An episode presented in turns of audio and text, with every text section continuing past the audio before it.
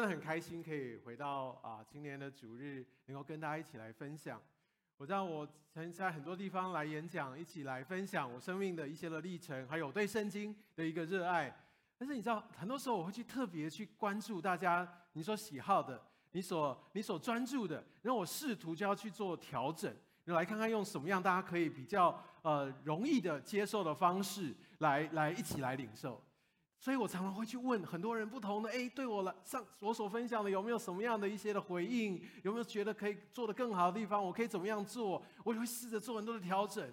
那你知道有一次遇到一个会对我生命说真话的一个青年，他跟我这样说：“其实你站在台上，我们就知道你的年纪，所以你不用假装，你也不用特意的去调整，因为本来就有距离存在。但是你知道吗？你可以祝福我们的是。”你要说出一些我在我同才当中我所听不到的事情。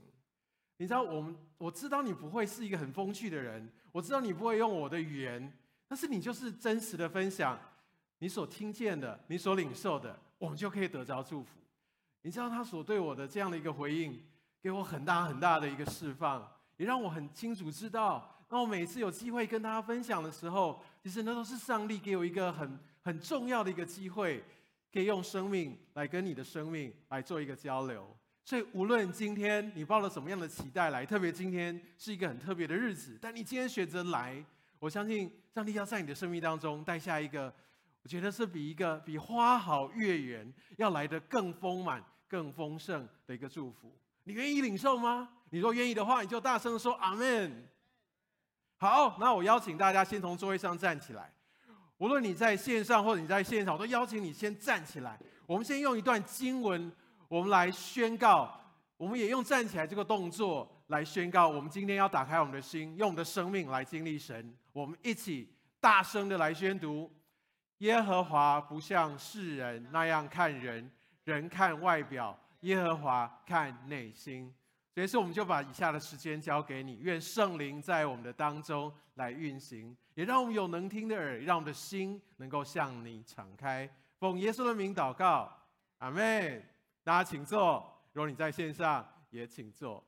我想今天我要用这段的主题经文来带到我们的进入到我们这个最强的领导力的下一个系列。我想在上个礼拜我们听到要刚强且壮胆，我们提到约书亚的故事。但是在今天，我们要特别讲到一个很特别的一个圣经人物，而且他在圣经里面占有极大的一个篇幅。我想，在我这一生在跟随神的角度，还有不管我在职场上，我都觉得好像当人问我说，到底我这样子好像经历，好像到底我好像在职场上很受祝福的一个很重要的关键是什么？如果只用一句话来说，我常常就觉得，好像那句话必须是。感谢主，我有耶稣。感谢主，我有耶稣。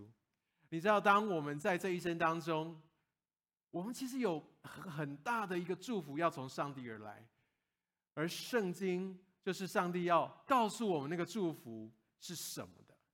我一开始有说到，也许我跟大家的年纪有一点点的的距离，但是你知道吗？圣经跟我们的年纪更有距离。不要说跟你们，跟我的年纪也很有距离啊。很久很久很久以前的事情啊，有些是几千年以前的事情啊，跟我有什么关系？但是你知道，圣经却对历世历代的青年、历世历代的成人、历世历代的孩子，然后说出很重要、很重要的话。所以，我我觉得选择大卫是一个让我很兴奋的一件事情。每一次在读大卫的故事，虽然我从小在主日学，我就听了很多很多有关于大卫的故事。我不知道听到大卫，你会想到他什么？他是一个牧童。他打败巨人歌利亚，他是一个骁勇善战的战士，他是个国王，他是一个诗人。这种诗篇里面一百五十篇里面，将近一半都是大卫所写的。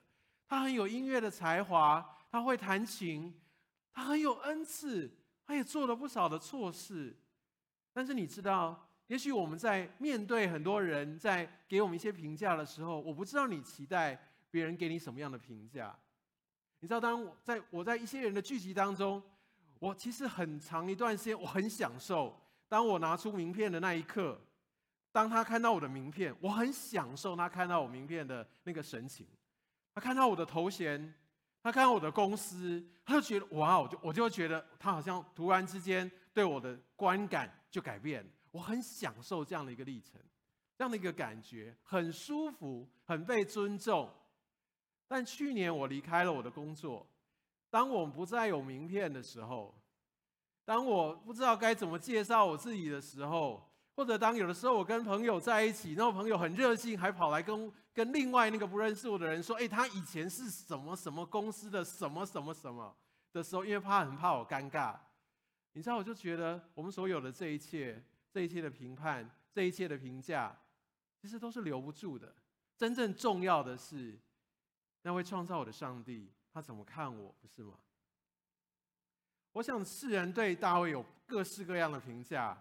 说他是什么样的身份，但上帝说大卫是合神心意的人，合神心意的人。如果照英文的翻译，他说 “a man after his heart”，his 就是上帝，一个跟在上帝的心，一个抓住紧紧抓住上帝的心的一个人。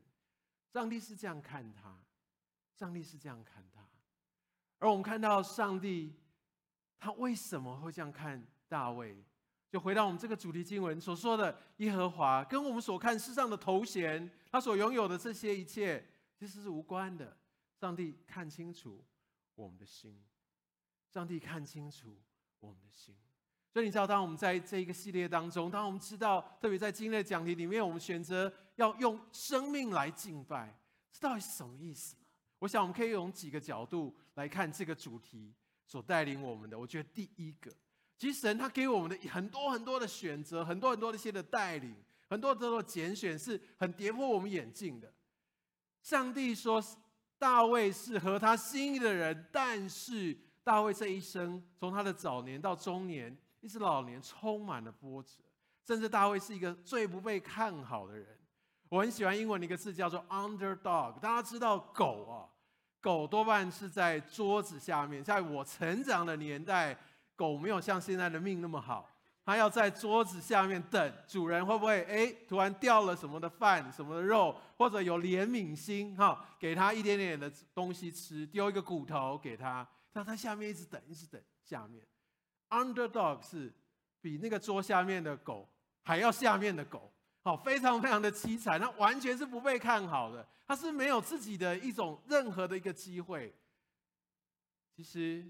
大卫就是一只 underdog，他这一生他是被遗忘的，他是落后的，他甚至是被逼迫的，但是他是合神心意的人。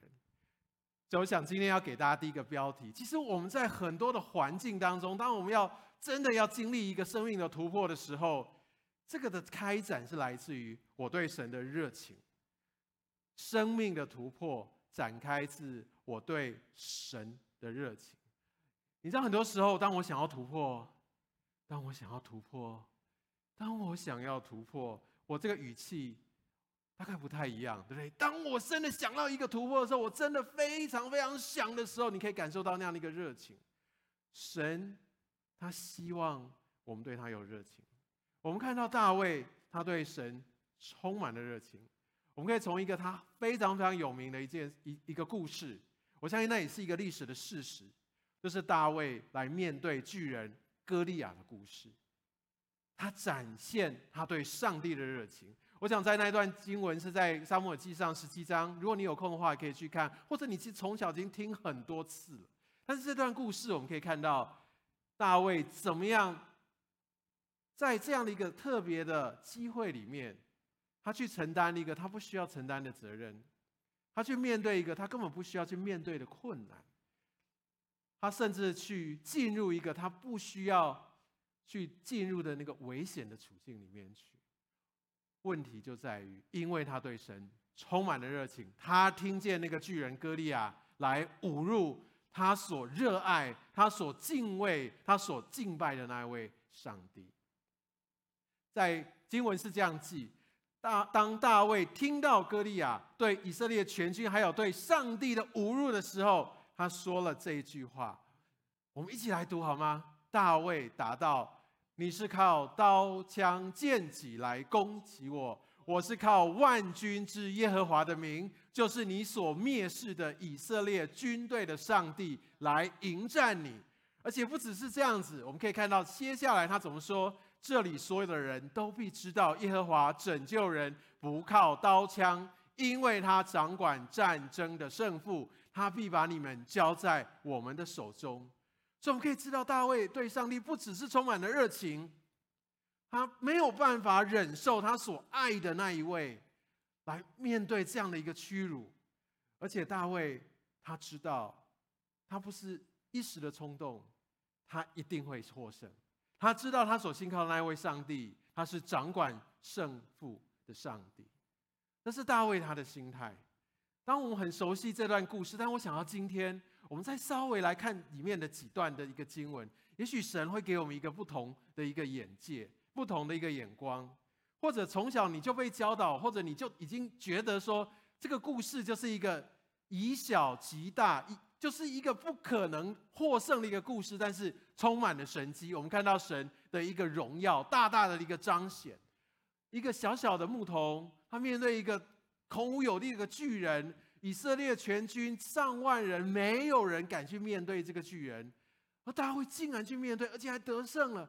哇，觉得很不可思议，对不对？但你知道，我最近观察了我们的呃乌克兰跟俄罗斯的战争，我发现其实大卫打败歌利亚并不是那么没有胜算。我要再说一次，大卫打败歌利亚并不是那么没有胜算。我们从几个经文来说，其实从这段故事我们可以看到，你知道歌利亚是用什么去攻击大卫？他拿着他的刀，他用他的力量，他要再去跟大卫冲锋陷阵。大卫是用什么武器来打败歌利亚？他投石，对不对？他用石头在远距就打到了歌利亚的头。这跟我刚才说那个呃乌克兰跟俄罗斯的战争有什么关系？大家一开始觉得乌克兰一定输定了嘛？他的军队，他的军力，他的人数这么的少。俄罗斯是一个庞大的国家，极大的武力，而且他有一个很恐怖的坦克部队。哇，这些简直就要完全的可以碾压整个乌克兰的国土，不是吗？但是为什么到现在这个战争还在持续？而且我们可以看到乌克兰好像在很多的场战场当中已经开始取得上风。为什么？因为他们有很厉害的反反坦克的。飞弹，而是美国制的那种叫标枪的反坦克系统，它非常非常的有机动性，两个人就可以去发动，它就可以把呃俄罗斯的坦克大军打的就简直是没有办法去防备，遭受很大很大的一个损失。哎，这跟大卫跟歌利亚有什么关系？你有没有想过，三千年以前？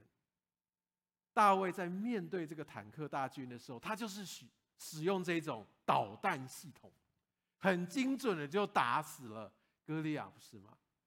所以你知道吗？当我们用现在我们人类的知识去判断我们现在所处境的时候，你知道，其实神他是穿越时空的上帝。我们的神，他让我们可以站在一个。一个一个潮流的尖端，他让我们用最有智慧的方式来取得胜利。我想从几段经文，我这边有列了几段，但我们一个一个可以来看。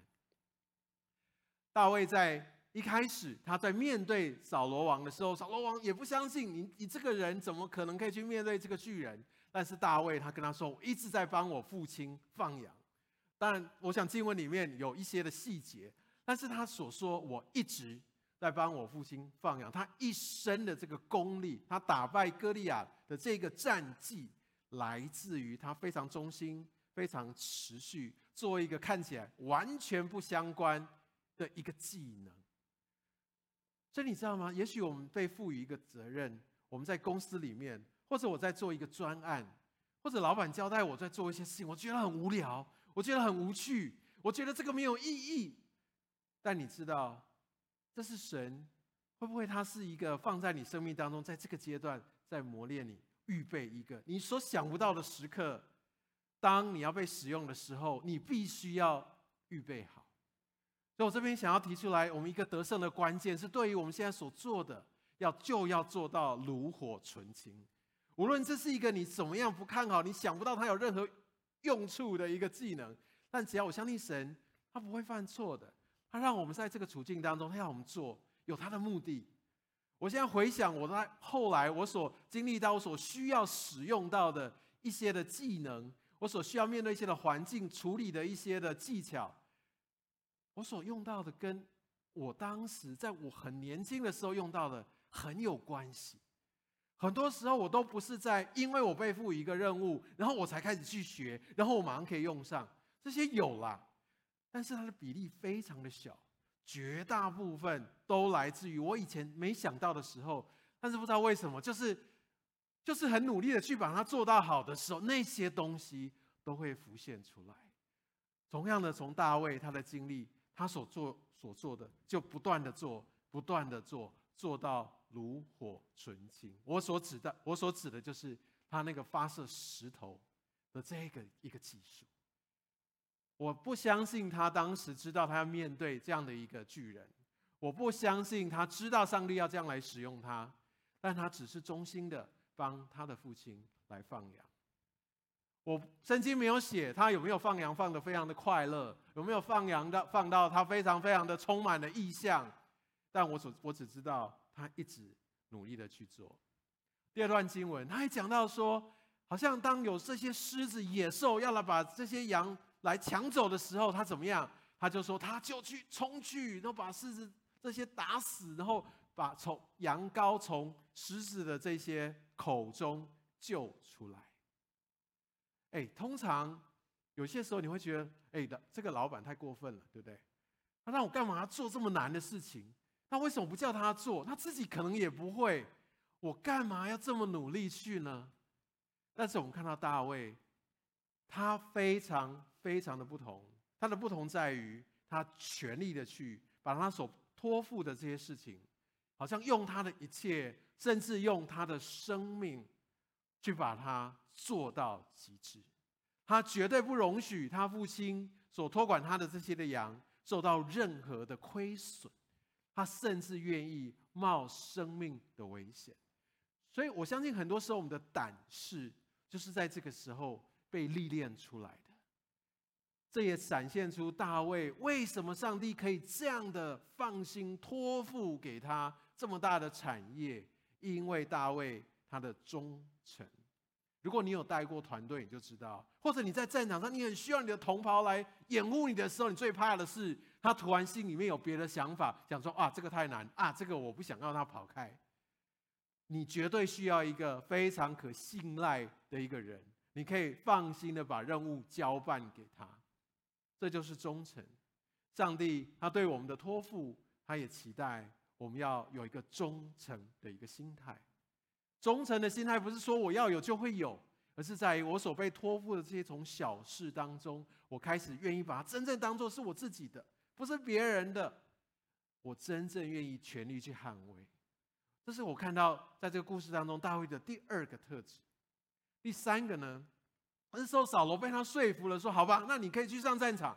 那我把我这个王所用的最精良的这些的铠甲去保护你。哦，你一定要穿上。你要把自己保护好，这样你才不会受伤害。大卫穿了，OK，他试一试能能能不能走。圣经说他后来决定脱掉，他穿不惯，他觉得他会妨碍他的行动。这边我想要说的是，我相信你会经历到很多的人告诉你，特别特别像我这样的人，觉得我好像很有经验哈，跟你说应该怎么样才会成功啊，你应该这样做。啊，你按照这些方式，甚至有些人跟你说：“哈，我吃过的盐比你吃过的饭还多哈，我走过的桥比你走的路都还长。”有些人会这样告诉你。坊间有很多的书籍，告诉你什么成功的方程式，告诉你职场的求生术，告诉你一定要这样子去做。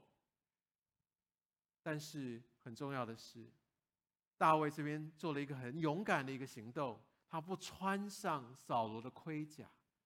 他清楚知道他的他的特长，他需要所采取的行动，他不被这个世上的说法，或者眼光，或者期待，或所谓成功的方程式所限制住。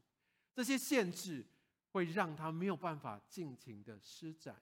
很多时候，这一些别人的眼光，或者你只是活在别人的期待当中，会让你没有办法走在神所为你预备的道路上。你所选的科系，你所决定的行业，其实这些都有可能。很多人会告诉你，现在一定要学什么，什么是最热门。但是你知道，你心中会有这个热热情，想上帝他会来向你显现，你需要抓住，你需要抓住。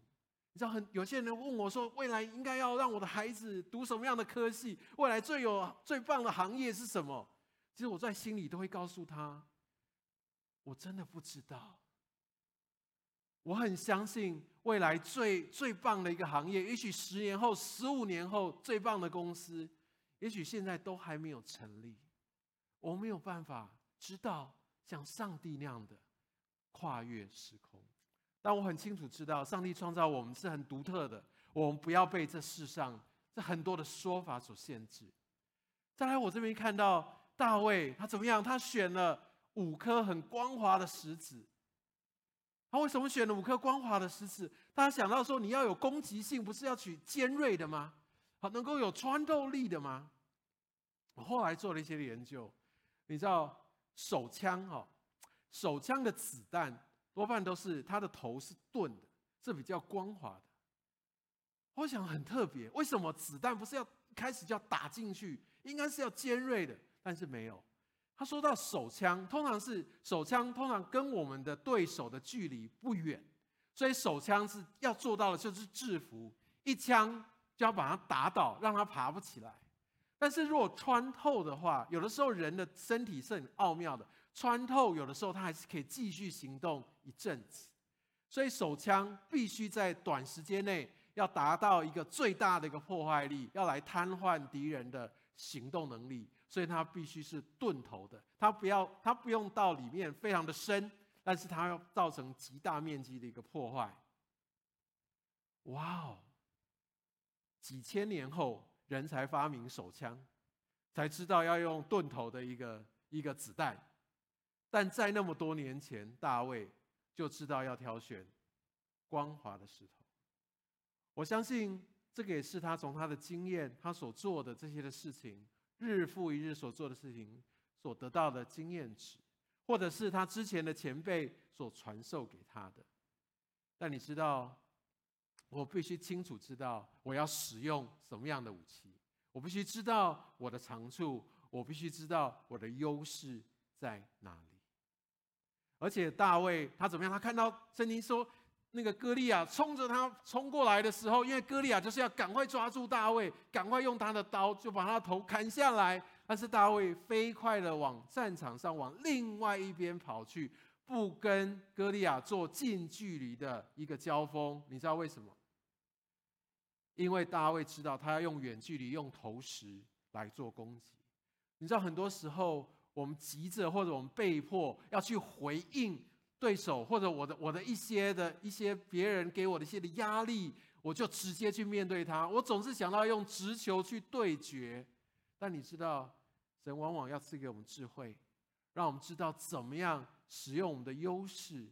也许我需要用另外的战场，用另外的方式，用我自己最拿手的方式来导到另外的一个格局里面去。不要随着别人来起舞，清楚知道我们自己的优劣势。大卫知道他没有办法做近距离的交锋，因为这样他的武器没有办法施展出他的威力，而且他直接就会被歌利亚拖到他的战术里面去，他就没有得胜的机会。所以有些时候，我们甚至要选择先等候，或者甚至有的时候先转转到别的地方去，再。回来面对。圣经也说，大卫他挑了五个光滑的石头，虽然我们看到结果，他只用一颗就解决了歌利亚，但他挑选了五颗，他充分的准备，他充分的准备。虽然也许一两颗就够了，但是他准备了五颗。我不知道在我们的。我们在准备一些事情，我相信在敬拜团，在我们在服侍的时候，在我们在工作的时候，甚至我在应准备一些考试的时候，我们是用什么样的方式、什么样的态度、用什么样的一个能量或期待来充分的去准备？你知道，我们准备我们所花的这些的代价，反映出我对于我所面对的这个考验，或所面对的这个工作或服事的一个看重。充分的准备，充分的准备，甚至我我很我很呃享受到一个叫做过度的准备。什么叫做过度的准备？你知道，当你在准备，甚至像我在准备这一篇信息的时候，你知道我准备的自己都非常的开心，非常的享受，因为我觉得我不只是在跟大家分享这些历程，我觉得我也在对我的生命再一次来说话。我们要做足准备，来去面对。圣经也说，当歌利亚倒地的时候，大卫不是停止在那里，就开始去转头去庆功。你可以想象那个场景：当两军对峙，所有的人都注注意着战场上面的这些的一个一个变化的时候，大卫戏剧性的用一颗石头就让歌利亚倒地。那个时候，如果你是以色列全军，你会怎么样？一定发出。震耳的呐喊，得胜了！这太戏剧性了，太棒了，太疯狂了，不可思议了。我在想，如果我是大卫，如果说，呃，你们是那些以色列的一个军队，比如说我一开始我是面对着歌利亚，歌利亚倒了，我后面有一个很大的一个欢呼声，我一定哇很开心，我一定跟大家一起同乐，我一定觉得哇不可思议，我一定跟大家一起庆贺，对不对？但是圣经记载。大卫继续的就往歌利亚倒地的方向走去，拔出歌利亚的刀，砍了他的头，砍了他的头。在当时，我知道他作战的时候，真正的得胜，真正的要完全完成这样的一个任务，是要割下他的头，这才算完全的得胜。或者你也也也许你会想到，哇，如果他只是暂时被打昏，如果没有割了这个头，当你正在开心的时候，也许你看过这样的一个剧，好像敌人已经倒地了。当我们开始欢呼的时候，没想到他又从地上爬起来，又补了你一枪，对不对？都有可能。很多时候我们高兴得太早，我们开始庆祝了，我们觉得已经得胜了，或者我们刚好已经战胜了一个我们觉得我没有办法克服的的一个难题，我很开心。但是当我开始太早去面对这样的一个胜利，我被冲昏头的时候，我相信后面好像会有很多一个过程，让我必须一再一再的去面对。有智慧的做法是怎么样？学习大卫，我们怎么样不要被这个胜利的快乐冲昏了头？我们怎么样要割除根源，确保那个祸患不会重燃，维持专注。来一步一步的贯彻我们该做的，就像大卫一样。他虽然在当时可能是十几岁的一个一个青少年，比我们在座每一个人都还年轻，但是他有这样的一个专注、沉着。我们不要被这个快乐跟胜利冲昏了头。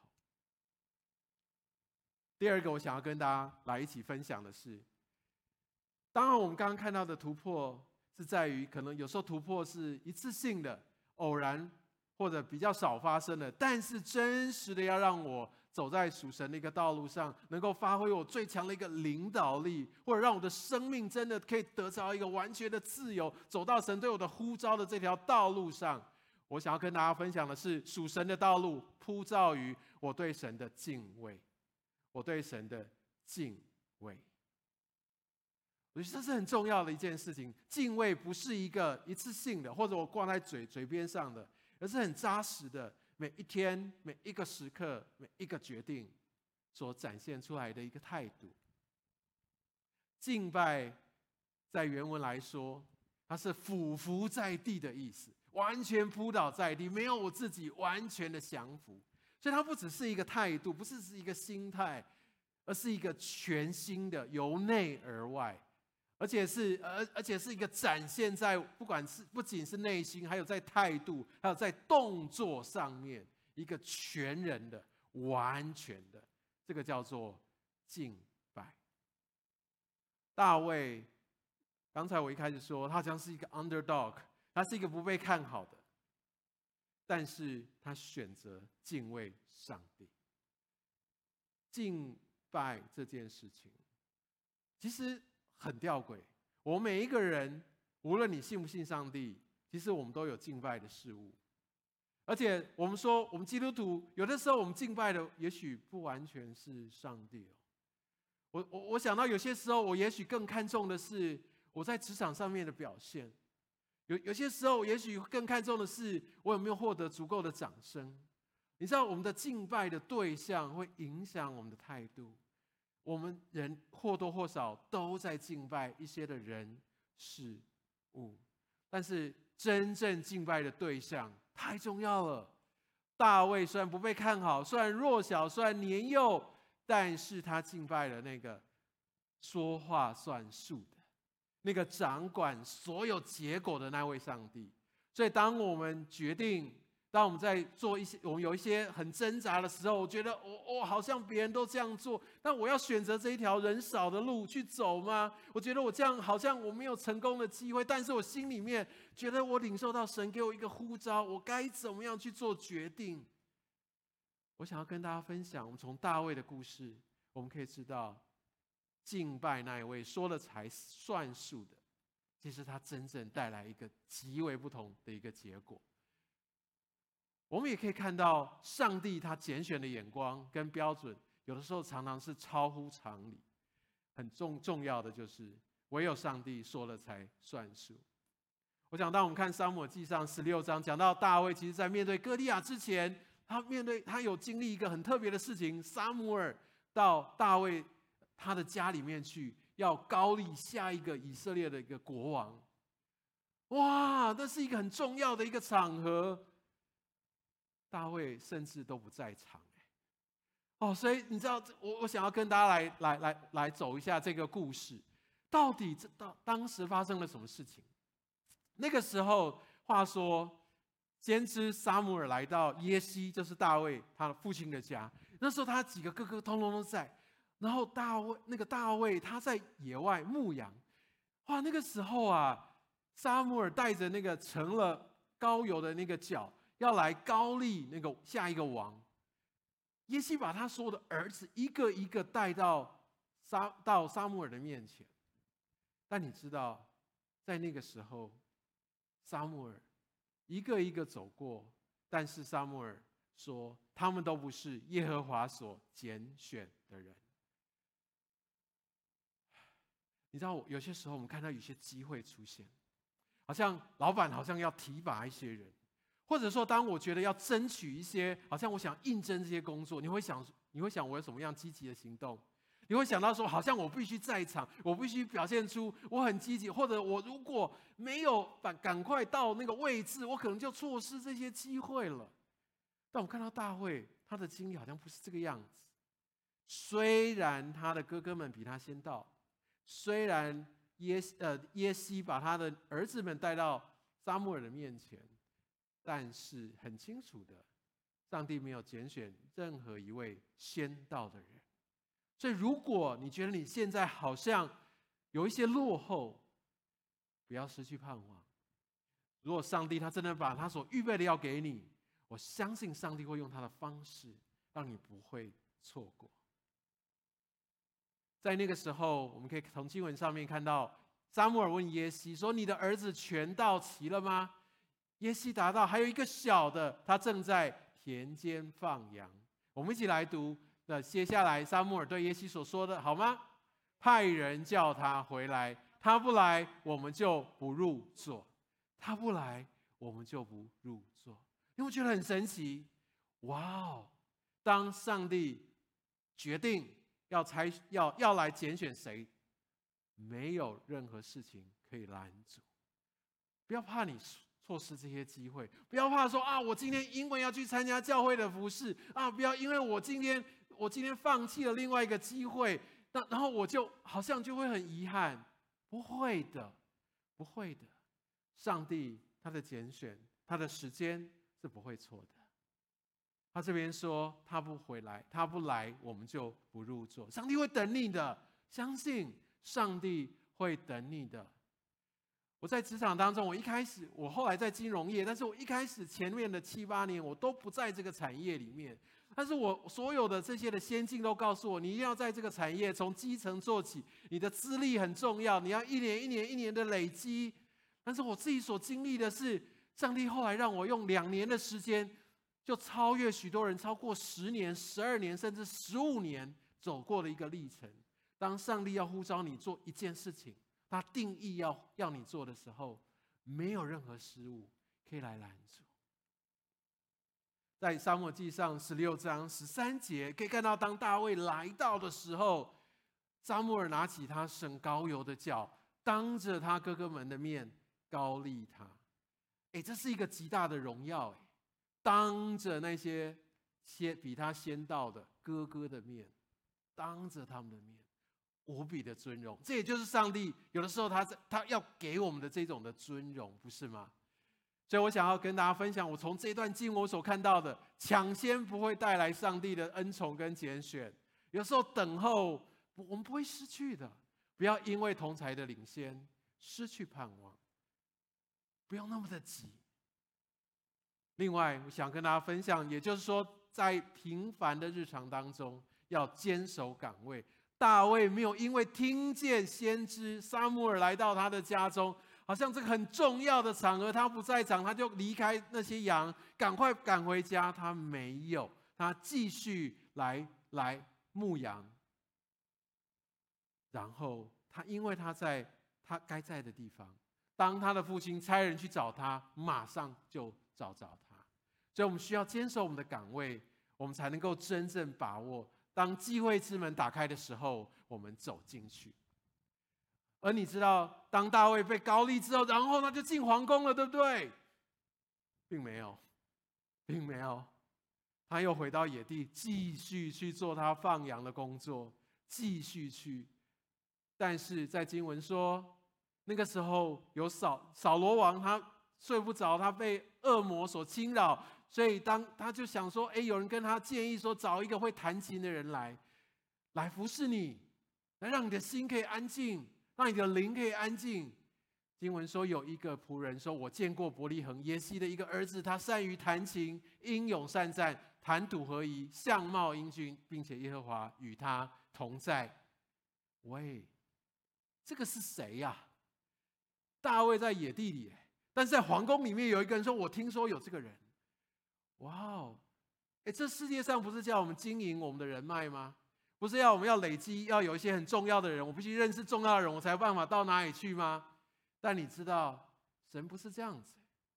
当我们继续坚守在我所做的感觉上没有太多意义的时候，在岗位上的时候，上帝就会差派需要看见我们的人，需要提拔我们的人，让我们把我们带到下一个阶段去。也就是因为这一个人，他提到了大卫，大卫从此开始跟王宫跟在扫罗王的旁边，他的人生就开始有一个新的一个阶段。所以你知道，当我们以为自己被遗忘，所做的事没有被看见的时候，但是上帝从来不会忽略我们。时候一到，我们的环境就会被翻转。但有一个重要的前提。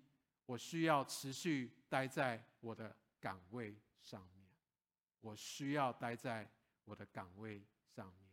我们要对上帝有这样的一个信心。当大卫他其实后来有很长一段时间，他还是没有办法直接成为以色列国王。但圣经的记记载，他又等了十四年，他才被高立为王。而在当中有好几次。他几乎要被扫罗追杀了，而他也有两次的机会，他有机会来结束扫罗王的生命，但是他选择不要，因为他敬畏上帝，他不要去杀害上帝所设立的权柄。他这样说：“耶和华赐给公义信实的人，今天耶和华把你交在我的手中，但我不愿下手伤害耶和华所膏立的王。”我今天保存了你的性命，愿和耶和华也保存我的性命，救我脱离一切的患难。他相信主权在上帝的手中，他不要用自己的方式来帮上帝一把。我再说一次，他不用自己的方式来试图帮上帝一把。他尊重，他敬畏上帝的选择，他等候。在箴言二章五节说：“你知道，在这段经文箴言说，我们要追求智慧，追求到一个地步，好像追求那个很珍贵的银子一样，你就会懂得敬畏耶和华，认识上帝。因为在箴言一章七节说，认识耶和华是智慧的开端。我们需要知道怎么样透过敬畏神，知道我们应该走在。”怎么样是属神的道路上面？第三个，也就是今天要给大家最后一个标题是“生命的敬拜奠基在我对神的敞开”。生命的敬拜奠基于我对神的敞开。我觉得这是一切的基础，因为这个关乎我们的核心身份。我们都知道大卫他成为了君王，但他从来不是一个不做错事的人。但神依然把他说，对他说，他是一个合神心意的人。因为他对神非常的敞开，在诗篇五十一篇第一节，我想这一段经文很多人都读过。这个时候是在那个大卫他犯了奸淫罪的时候，他所写下的，他认罪。但我觉得让我非常非常惊讶的，甚至很讶异的。跟我的做法会很大不同的是，他一开始括号。如果你翻开圣经的时候，他甚至是在这一篇诗篇之前，还开始之前的那一段的小字。我觉得我今天所做的一些错事啊，我非常不需要大家知道，我一定隐瞒起来，我一定想办法去推给别人。也许我心里想说，哇，这个不是我完全要负的责任。哦，最而且而且，就算别人知道，我说啊，我我已经认错了，你你以后就不要再提了。当以后别人在对我说的时候，我就避重就轻，我很不想要去提。我说为什么这个小字让我很惊讶？这边讲到大卫与拔示巴同事，同事就是他们同寝之后犯奸淫罪以后，先知拿单来见他，指出他的罪。大卫认罪，但是你知道他认罪怎么样？他作这诗交与灵长，就是交给敬拜团的主领的意思，就是把这个诗做起来，然后让大家都可以唱。意思就是给全国都可以知道，甚至几千年后的我们都可以知道这件事情这么不光彩的事情，你就知道他对神的那种安全感有多高，他就知道他对自己的身份他有多么的清楚，他对神多么的敞开，他用他的生命来让大家知道，我们应该要对神有一个敞开的一个生命。做错事不是一个可耻的事情，做错事让我们知道我们生命当中的一个处境，来让我们可以跟神更加的一个亲近。很鼓励大家来读五十一五十一篇整篇，如果你回去之后你有空，可以看到大卫的一个心境，他对神的一个敞开。在罗马书十五章这边也说，你们接受的圣灵不是使你们做奴隶人就害怕，而是使你们做儿子，可以称上帝为阿爸父亲。圣灵亲自与我们的心一同见证，我们是上帝的儿女。我们跟上，我们跟神的关系是父亲跟孩子的关系，而且这是一个完美的父亲。而且这边讲到的是阿爸，是一个非常亲密的那种的称呼。这是我们跟天父应该有的关系。所以，当我们跟亲，跟我们跟天父有这样的一个关系，我们就知道敬畏神不是一个可怕的事情。敬畏神，让我们的心跟神的心能够相应，而且我们知道敬畏神，让我们知道我们的父亲他责备我们、管教我们，是因为他疼爱。所以我想要跟大家说，敬畏上帝的全知，上帝他知道我们一切的处境，他看我们的内心，他也知道接下来会发生所有的事情。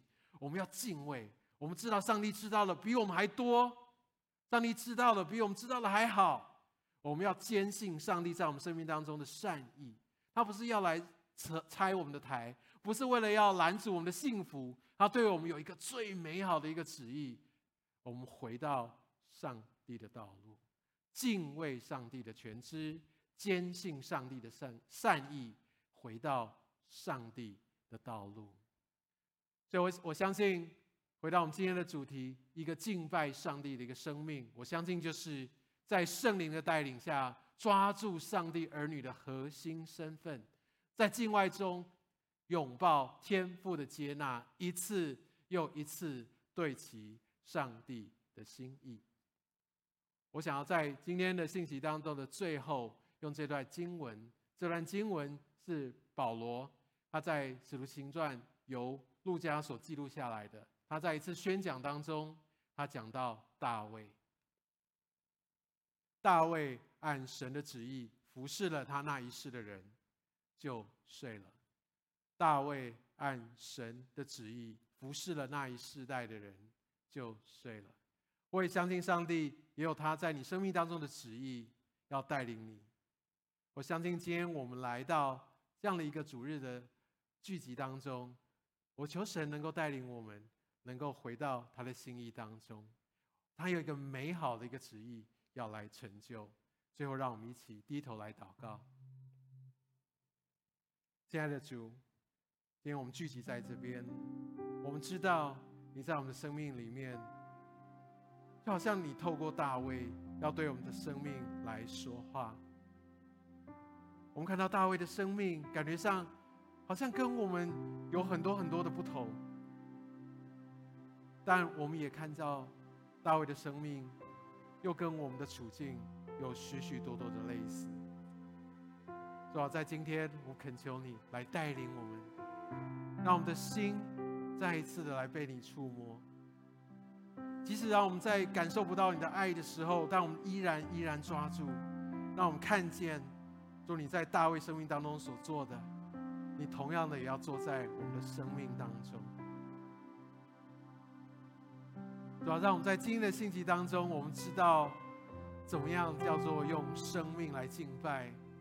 我们要学习，让我们知道我们生命的突破能够透过我们对你的热情来被展开。我们也知道，一个走在你道路上的一个很重要的一个关键，在于我们要对你有敬畏的心。更重要的是，我们抓住我们成为你儿女的身份。让我们的生命来向你敞开。所以我们在祷告的时候，好像看到你不只是透过大卫对我们说话，你不只是好像这些事情，你就是来带领我们，要来教导我们。你更透过耶稣基督，他完全顺服了你，他用他的生命来献上自己，来敬拜你，让你救赎的工作能够成就在。你的儿女的身上，也就在我的生命当中。主啊，好像当我认识了你，我的生命就被改变。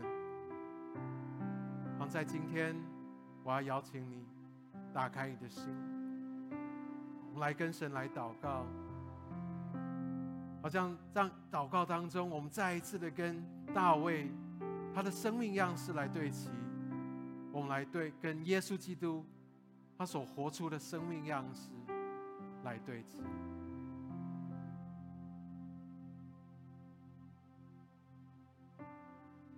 也许你好像已经离开神有一段的时间，或者你对神有一个特别的一个渴慕，又或者你从你觉得你好像没有真正的来接受耶稣成为你的救主。我想接下来我要带领你做一个祷告，来邀请耶稣进入到你的生命当中，来改变你的生命。如果可以的话，你可以跟我一句一句来祷告。亲爱的耶稣，现在我愿意打开我的心，邀请你进到我的生命当中，做我的救主，赦免我一切的过犯。赐给我一个全新的生命，作为我生命的主宰，让我走在一个丰盛蒙福的道路上。奉耶稣的名祷告，阿门。当你做了这个祷告，我要恭喜你，我也鼓励你继续委身在神的话语当中，继续的来寻求他的心意，在你生命当中美好的带领。我们真的很感谢神，让我们有这样的聚集，领受他宝贵的话语的祝福。我们把一切的荣耀归给神，我们用掌声把荣耀归给神，好吗？感谢主。